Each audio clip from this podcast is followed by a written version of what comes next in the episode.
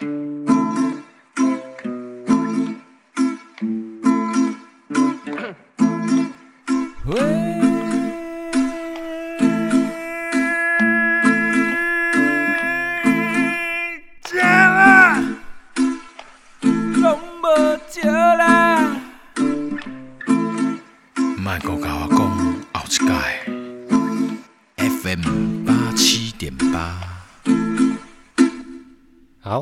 观众，大家好，这是我们嘉义美术馆艺术广播计划的第七集。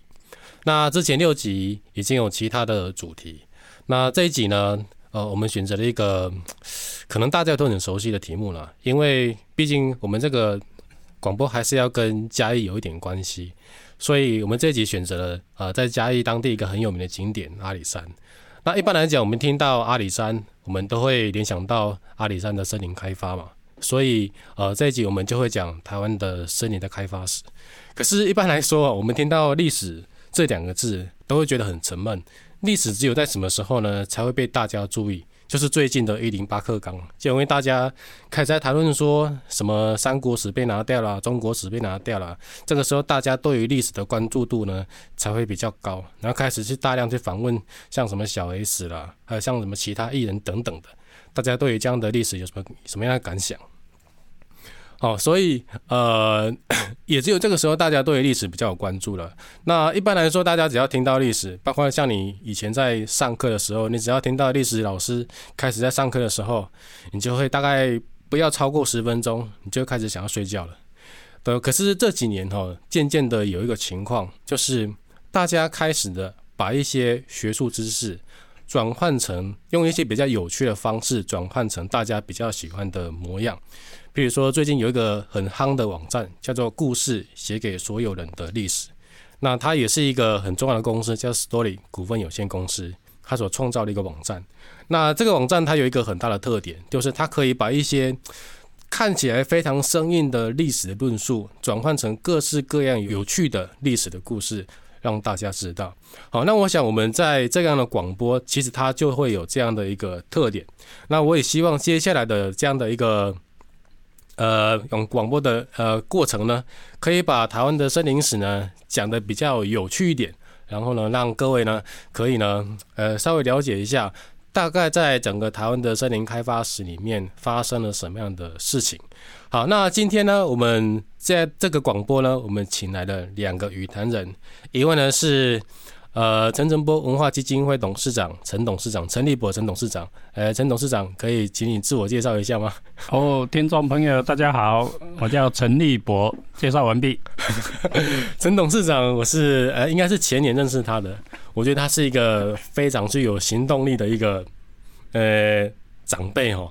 就其实很多事情他都有财力卡哦，像什么美术教育啦，甚至漫画啦，甚至像世界遗产的推动等等的。在第二位呢，也是一个呃我的一个好朋友哈，他是现在阿里山世界遗产推动协会的理事长啊，郭一亮郭银良呃郭理事长，哎，请你自我介绍一下。呃，各位听众大家好，我是阿里山世界遗产协会的理事长郭银良，银那个是二矿买的银，良呢是上进天良良，大家好。郭哥他也是一个，我都叫他郭哥啦，因为他长我几岁，然后。呃，他也是一个行动力很强的一个人哦，因为大家知道嘛，就是在嘉义这个地方，因为以前因为阿里山开发，所以造成这个地方的木材业呢非常的兴盛。那郭哥这几年一直在透过这样的很多的活动，去告诉大家说，哎，原来呢在呃呃日本时代那个时候开始的一些木工呃木工业的情况，他们怎么样怎么样去制造家具啦等等的。好，那。接下来我们就要就要就要进入正题了。嗯，呃，其实有关这个题目，我自己哈呃本身曾经在很多个场合有演讲过。那因为呢，像一般来说，就如同我刚刚讲到的，我们在提到所谓的森林史，不要说森林史了，你只要讲到历史，你很难呢用历史呢去让大家对这个题目有兴趣，所以你就必须要选择一个。大家比较容易关注的面向切进来，那我这里呢选择了一个很有趣的面向，我想这个面向也是绝对大家都会很有兴趣的，就是台湾的呃算是民间传奇哦，魔神仔。呃呃，我相信有关魔神仔的故事，可能听众们呢多多少少都有听过了。呃，呃，不知道有没有人看过？呃，应该是没有了哦。那呃，讲到魔仙的故事，当然有很多种了。那我想请问一下。呃，郭哥，你有没有听过有关魔仙的故事，或者是有类似的经验？郭哥，或者是听过一些长者告诉你的？是这样，魔仙那个故事哈，当然有很多哈。那呃，因为最近都在跑阿里山，那前几天呢，我才刚爬这个阿里山的最高峰哈，这个大塔山。那大塔山海拔二六六三公尺，事实上。那个很值得大家哈到阿里山的时候可以去爬哦这一座山。那这一座山呢，我大概讲一下原住民他们对这一座山的一个那个早期哈的一些禁忌好了哈，因为早期啊他们认为他们的祖先祖灵哦如果过世之后就会飞升到这个大塔山去安息。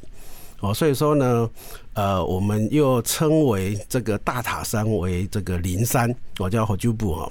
所以很多人以前我们都还没有做世界遗产的时候，很多人都会搞混哦，周族的那个圣山就是那个大塔山。哎、欸，我插嘴一下，那个你刚刚说阿阿鸠阿鸠火鸠部火鸠部，对哦，是原住民的，对，就是他们的周族的一个语言哈。它它有什么特别的意思吗？呃，就是灵魂安息，灵魂安息，他们祖先灵魂安息的一个地方嘿。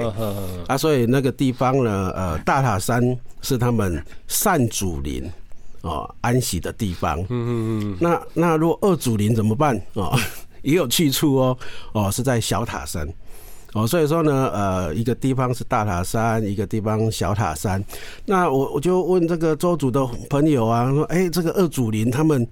到底是什么样的一个状况才称作恶主灵呢？啊，他们就跟我讲说啊，没有啦，我们都是很好的人呐。哦，那就是一些比较不喜欢打猎、好吃懒惰的。哦啊，这个就是二祖林呐哈，他们就会到那个小塔山去。哦，所以哎，经过这样子小塔山、呃大塔山这样的一个禁忌之后呢，哎，现在那边的一个生态保护的很好。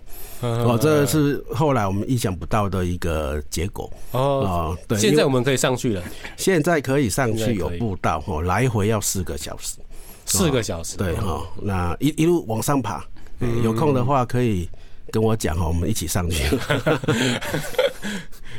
在现场哦，其实哦，爬那个大塔山爬最多次的，我想就是我们现场的陈董事长哦，他应该上去很多次的哦。陈董事长，对不对？不？你今天这这这礼拜啊？答案是你讲错了。阿 我嘞，阿我去讲，嗯，因为以我的年纪跟体力，不可能去很多次。哦，阿妈是有去去曾经去过，曾经去过。哦，所以郭哥你嘛是有背去过。我一个我刚好第四次啊，第四次，对，爬第四次了，完成第四次了。哦，所以上面应该风景很漂亮了。呃，看什么时间去了？看什么时间去？如果早上早一点去的话，就可以看到整个阿里山全景。嗯，那如果下午去的话，你就雾茫茫一片。嗯，因为山上就是快雾林嘛，中午过后就起雾啊，所以就看不到了。嗯嗯嗯。阿郭哥讲的这个哈，其实是比较类似原住民的呃故事。对对对对对，当然呢，我们一般在讲到这种故事哦，我等一下要跟各位讲一件事情，就是原住民跟魔神仔会有关系。可是那个是一个，呃，在某一个阶段来讲，它是一个被建构出来的论述。那我现在说一下，就是我自己曾经也听过一些模型人的故事啊，就是在因为我家山上，然后我家隔壁呢就是一个国小，啊，国小里面就有篮球场嘛。那有一次呢，我去打球呢，就遇到一个球友，那打着打着就变成朋友了嘛。可是呢，大概过一拜一个礼拜之后呢，那个球友突然间。就再也没有去过那个球场了。那因为球友这样这个呃这样的一个伙伴，他其实有时候不见得不没有就没有了嘛，你也不会有什么大惊小怪之处。啊，结果有一天哦，我在看那个联合报的时候，我就发现南投地方新闻，我南我南投人呐，南投地方新闻呢上面突然出现一个照片，那个照片呢就是我那个球友。然后呢，那个照片旁边呢就出现了几个斗大的字，就是呢被摩西娜抓去。那我一看到这个新闻呢，我就有点吓到，我说：“哎，要死我不会吧？不，该不会这个球友被摩西娜抓去了吧？”哎，不是，是他的爸爸。他说什么？他说：“哦，就是哦，他爸爸呢有一天下午就走出去了，然后走出去以后呢，就再也没有回来过了。然后经过一两个月的搜寻，他爸爸呢就在某一个山的深的那个山沟里面发现了他的遗体。对，说那这个是我自己亲身呃听过的一个故事，我自己倒是没有遇过了，只是说因为我住的那个地方常常呢就八卦山就发生了很多模型那样的故事。那我记得有一个人类学家，他叫做林美荣，他曾经写过一本很有名的书，叫做《模型那的人类学想象》。这本书里面，他其实就去统计了很多模型那发生的地点。那如各位呢所知哦，其实模型那大部分出现的地点，呃，陈董你觉得在哪里？模型那大部分出现的地点，哎，你听过的故事，嗯，你没有 Q 我，我就差一点睡着了。那我还现在再来做做一个解说哈。今天听众朋友有点很奇怪哈，是讲森林史啊，叫。这个陈春波基金会的老头来干嘛？啊，所以我必须先做一个解释哈。登山跟山林的一切事情，甚至呃模型啊这一回事，其实我不在行。啊，那甚至对阿里山的了解，呃，之前也并没有那么熟悉。但是我有一个使命，就是我必须把陈澄波留下来的作品好好的去看。嗯。但看看他，看他，看他，看他，看了很多，他画了好多山。那那个时候并不知道是哪一座山啊。那其中有一幅就跟今天主题有关系啊。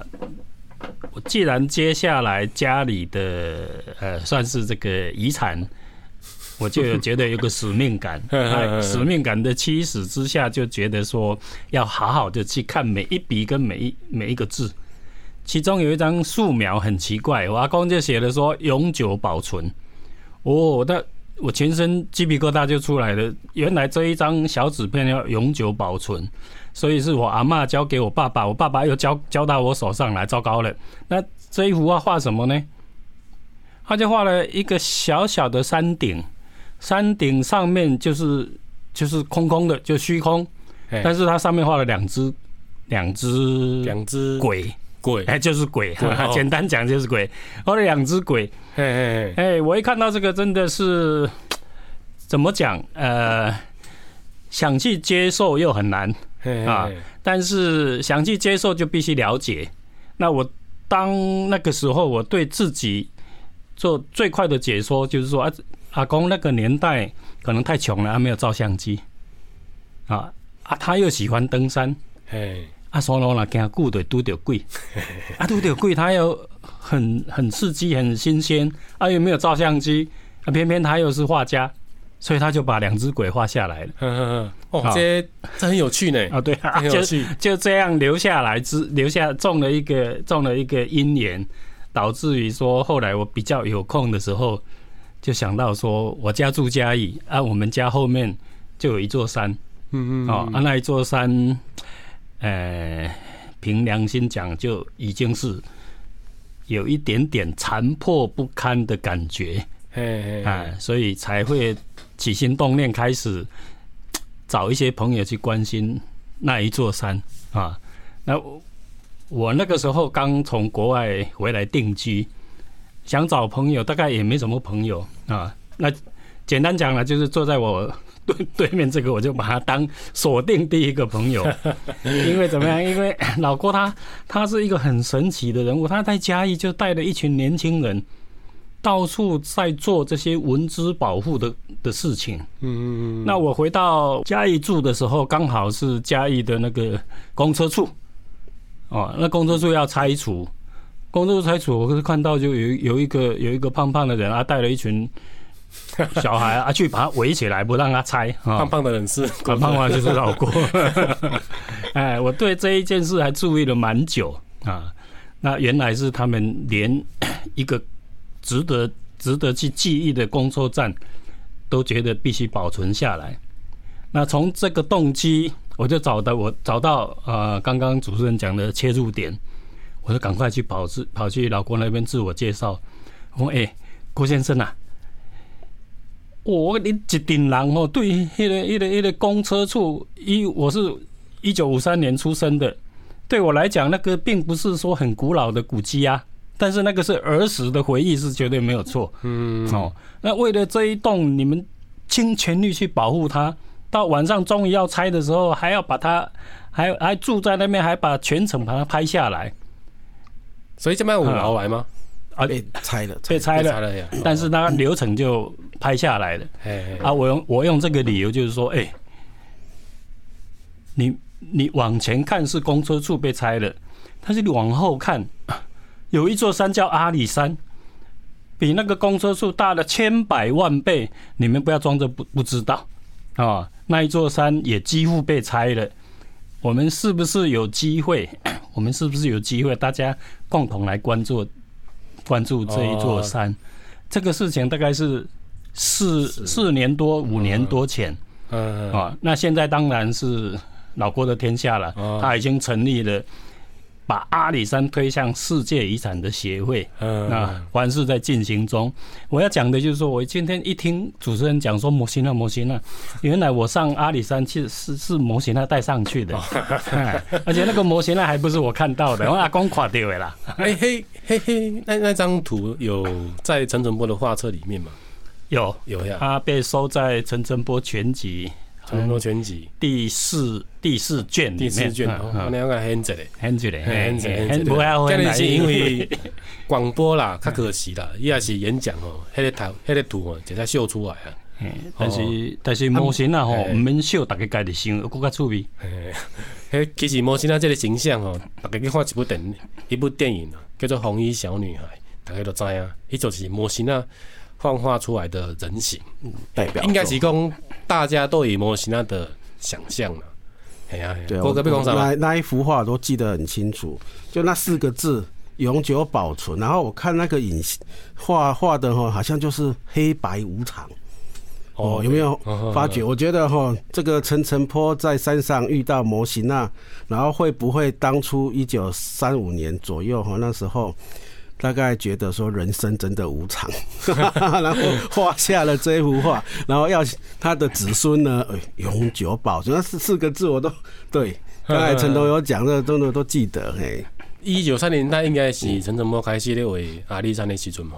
一九三零年代，三五三五，最早三五年的时候，我记得他还有画一个制裁厂嘛，一第一第一张制裁厂嘛，就是一九二一年，哦，一九二一，第一张第一张一九二一年，嗯嗯嗯。然后啊，那个个谁等啊？所以，如如果按照陈澄波先生啊，这个按照呃，咱都在两个语坛人来讲话，其实你也发现吼，模型啊，大部分人拢会出现森林内底啊，所以我这个研究历史的哦，我就开始开始上啊，哎奇怪，啊为什么大家拢讲模型啊，拢跟森林扯在一块？啊后来哦，我都去追寻历史嘛，因为这这就是我的本业嘛。我发现，至少在清代的时候，大家在讲模型呢，就会跟森林呢扯在一块。这里也要上上一点小小的台湾史了。在清代台湾哦，中间一条线，那条线呢叫番界，啊番界后面就是后山嘛，啊因为后山呢是政府不让汉人进去嘛，所以大家对那个没有开发的地方呢，就会有一些很多的想象。啊在在在这个想象里面，像那个摩西那了。还有像生番，拍谁啦？原住民朋友们，我们写的功力，我是用那个时候的语言生番呐，还有一些盗匪，就会全部绑在一块。这这个这这个就是象征那个时候的人对于呃模型啊，或者对于森林想象的恐怖的一部分呐。好，这就是呃最早我们为什么会把森林跟模型啊这两个给牵扯在一块。哦，那为什么后来慢慢的这样的形象会渐渐的？感觉好像有一点消失了，这个其实跟日本时代有很大的关系。好，因为日本时代就开始被开发森林了嘛，就开始有几挂科学调查嘛。啊，不过呢，呃，我觉得哈，要讲这个东西，其实大家可能也会觉得很无趣了。我们现在讲一个用个切入点，这个切入点呢，就是台湾的登山活动。呃，我相信在场各位两位朋友应该都有多多少少听过奇莱山的山难的故事了哦。阿林跟我他多跟我分享这里。哎，郭哥啊，你跟我听过奇莱山各种山难的故事？奇莱山我比较不熟哦，这这要这个 那个嘉伦他研究其他的嘿山林的台湾山林的部分，我看你要来先讲。我看我我待会我来讲我们阿里山的好了。真的，你刚刚听过？真的。嗯，山难山难，还有山难啊！别人的山难我是没有去关心过哈。阿里山的山难，我自己几乎山难我是千真万确自己知道。你是去被他们说啊？阿里都有山难。其即使不是被什么说，我曾经是为了去去去比较一下我们我们家后面的这一座山，到底在这个这个世界上，还是在太平洋这个环带上有什么特殊性？嗯嗯，那那个时候我就找到两座山，一一座当然最有名就富士山，另外一座在南边库克山，库克山，纽西兰啊啊，两座山都是世界遗产，啊，刚才咱咱中这点不是。啊，咱都明明比人家水，哈啊，某些那个比人家多，那为为什么呢？为什么为什么就不是世界遗产呢？所以我就有一次就去富士山，啊啊，隔了两年又去库克山，啊，两次的经验都几乎发生山难，啊，我说山难就是几乎没有下来，啊，所以这个你讲到山难，我倒是有切身之痛，是都有他们来是吗？是。那才抓来吧？简单讲哈，就比如说库克山比较，嗯，富士山大家都去过，库克山上去的人反而比较少。那一座山其实是一个没有没有登山步道、没有火车、没有公路的山。唯一的 唯一的上山的方式，当然就拿了背着绳子爬上去，另外一个就搭直升机上去。啊，因为那一座山虽然跟玉山一样高，差不多了三千多。但是它整座山是一个冰川，好，上冰川跟上玉山大大的不同啊！你要去，你要去，除了那个稀薄的空气之外，你要去抵抗那个温度跟所有身体的调试，的确不是没有准备就可以应该去。库克山大概是几公尺啊？几千公尺啊？它比玉山低一点点，低一点点，三呃三千八百多，三千八百多。哦，那喜欢的玉山，但是它是它是全世界最低的冰川，冰川啊哦。嘿啊，山难攻略啊！我啊，已经点爱攻山呢？攻略啊！他差一点山难。我刚才讲就是 自己那个那个那个不是山的那，那个是真是人人自己。自己妄自菲薄，就是爬上去的，哦、没有在没有准备妥当的状况下，其实是不应该上冰川。那后来回来才知道说，其实台湾的山也一样啦，准备不妥当是不应该上去的。啊，而且不要存着去征服它的心态对。你想征服山山，那摩西那自然会出来阻挡你。嗯啊，你如果想去。去遨游一下，那摩西娜还是会在旁边陪伴你。嘿嘿，你光爬那个登山步道，其实就第二波准备齐全，去吧就危险，真危险啦。哎啦，会这样来讲啦，像七星山就是。哦，那诶、欸，我这边呃讲一个故事哈，在在日本时代哈，你们知道发生最大的山难在哪里吗？不是在奇来山，你们猜一下，两位你们猜一下，在日本时代会不会叫新高山呢、啊？不是新高山，对，不是新高山。其实大家拢知合欢山，合欢山，哎，你感觉不可思议，因为这么合欢山，你要开赛车去的，冇人用用造造用造造去的，啊，冇人骑铁要骑去。可是你没有办法想象，他在日本时代发生一个非常大的山难事件。伊都是哈，因为在日本时代有一个计划叫做里番计划，他要征服原住民。啊，前因后果就不讲了，这一讲哦，可能要讲好几节课。他、啊、那个时候，因为他们要去征服太鲁阁族嘛，啊，所以呢，就从合欢山开始爬。啊，那个时候爬山其实跟现在很像了，就是你要找一个原住民当向导。